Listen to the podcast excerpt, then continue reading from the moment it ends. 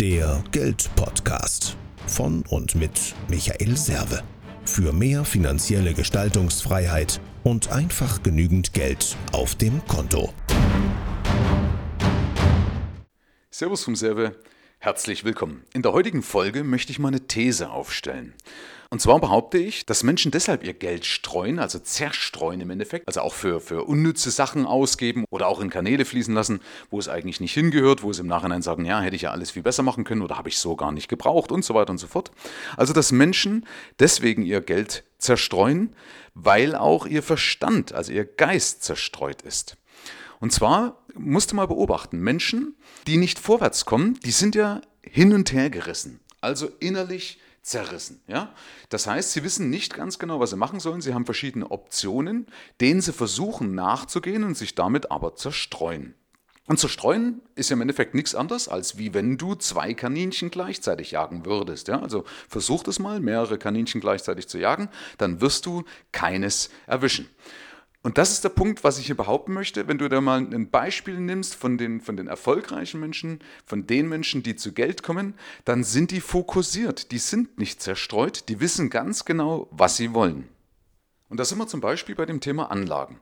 Also es wird ja immer wieder gegoogelt, äh, wie kann ich schnell reich werden und dann springen die auf das eine Pferd auf, dann googeln sie wieder das nächste, weil das nicht funktioniert hat, weil vielleicht auch aus dem Depot eine Deponie wurde und springen wieder auf den nächsten Zug auf. Das heißt, sie haben keine klare Strategie und können somit auch nicht vorwärts kommen, weil sie ja dem Zufall überlassen, weil sie das Ganze dem Zufall überlassen und dann kommt ja nur zufälligerweise entweder was Gutes raus oder was Schlechtes und meistens kommt eben was Schlechtes raus, also nicht das Ergebnis, was ich brauche, um finanziell oder persönlich frei zu werden. Und ich bin ja der Meinung, dass der Vermögensaufbau äh, nicht darin besteht, irgendwelche Experimente zu machen. Und wenn ich so in meine Vergangenheit schaue, dann habe ich immer dann Fehler gemacht, wenn ich mich habe verleiten lassen oder fehlleiten lassen, weil irgendeiner Chaka gerufen hat und gesagt, ja, das ist jetzt hier wieder die neueste, die beste Anlageklasse, probier das einfach mal aus. Und ich bin eben der Meinung, lass das Ganze, lass diese Experimente, konzentriere dich auf beispielsweise die Global Player. Da sind wir beim Thema, da habe ich ja schon mal eine Folge darüber gemacht, über Anlagestrategie in der Niedrigzinsphase. Wenn du magst, kannst du das Ganze ja nochmal anhören. Ähm, da sind wir wieder beim Thema Global Player. Manche sagen, ja, du sollst in Evergreens investieren. Jetzt muss man aber überlegen, äh, wenn ich das machen würde, dann muss ich ja bedenken, dass diese Evergreens, dass es die eigentlich nicht gibt. Ja, Evergreen heißt, es ist immer grün, also es funktioniert immer. Stimmt aber nicht oder zumindest nur bedingt. Beispiel, früher waren diese Global Player, waren Eisenbahngesellschaften, waren diese Stahlmagnate, also diese Stahlfirmen, an denen du dich beteiligen konntest. Das waren damals die Global Player. Die spielen heute eher eine untergeordnete Rolle bis gar keine Rolle mehr. So, dann zwischenzeitlich waren es mal die Finanzdienstleister oder Finanzinstitute wie Banken und so weiter. Dann war es Automobilindustrie und so weiter und so fort. Das heißt, das Ganze wechselt sich ab und momentan sind es so die großen IT-Konzerne wie beispielsweise eine Google oder eben Alphabet. Das heißt, Firmen wie eine Google wurde aber erst 1998 gegründet. Das heißt, wenn du immer bei diesen alten Global Playern geblieben wärst, hättest also an die Mehr der Evergreens geglaubt, dann wärst du damit auf die Nase gefallen. Muss man also mal drüber nachdenken. So, wie stelle ich das also wieder ganz einfach fokussiert dar, ohne dass ich mich eben verzettel, also ohne dass ich meine Gedanken verzettel und auf verschiedene Züge aufspringe. Und da komme ich ja wieder ins Spiel mit meinen Publikumsfonds oder meinetwegen irgendeinen ETF auf dem S&P 500 will ich jetzt wieder nicht irgendwo eine Diskussion anfachen oder entfachen. Das ist immer so der Nachteil bei einem Monolog oder vielleicht auch der Vorteil bei einem Monolog wie hier in einem Podcast, äh, dass man da eben dann nicht drauf eingehen kann. Ähm, und jetzt könntest du wieder sagen, oh Michael, du mit deinen Fonds. Ich habe mir mal eine Entwicklung von einem Kunden angeschaut, der seit dem Jahr 2003, also jetzt reichliche 15 Jahre, bei mir einen ganz normalen, in Anführungsstrichen langweiligen Standardaktienfonds, einen deutschen Standardaktienfonds bespart. Ich will jetzt hier keine Namen nennen, um irgendwelche Werbung zu machen, ähm, soll auch das auch nicht Sinn und Zweck der Sache, weil ich alleine ja auch da keine Haftung dafür übernehmen kann für das Ganze hier im Podcast.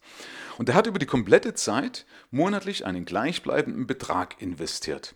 Und ich habe jetzt ausgerechnet und kam nach Kosten, also also Achtung, nach Kosten, ja, auf 10,5% durchschnittlichen Ertrag, den dieser deutsche Aktienfonds ausgespuckt hat. Also noch nicht mal ein weltweiter Aktienfonds. Also soll jetzt bitte, wie gesagt, auch nicht als Anlageempfehlung gedeutet werden. Aber nur um zu sehen, dass ich keine Experimente brauche. Schau dir Menschen an, schau dir Vermögende an, die streuen zwar, aber auch nur bedingt. Das heißt nicht, dass die sagen, sie springen eben hin und her und suchen sich irgendeine Anlageklasse, die gerade trendy ist, sondern die bleiben ihren Prinzipien treu. Und wenn das meinetwegen ein Immobilieninvestor ist, dann bleibt er in der Regel dabei. Oder wenn das ein, ein Aktieninvestor ist, bleibt er auch dabei. Also Fazit von dieser Folge.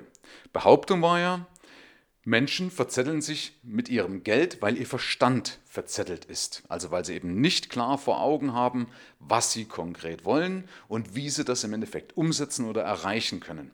Und dann springen sie natürlich hin und her, weil sie eben hin und her gerissen sind.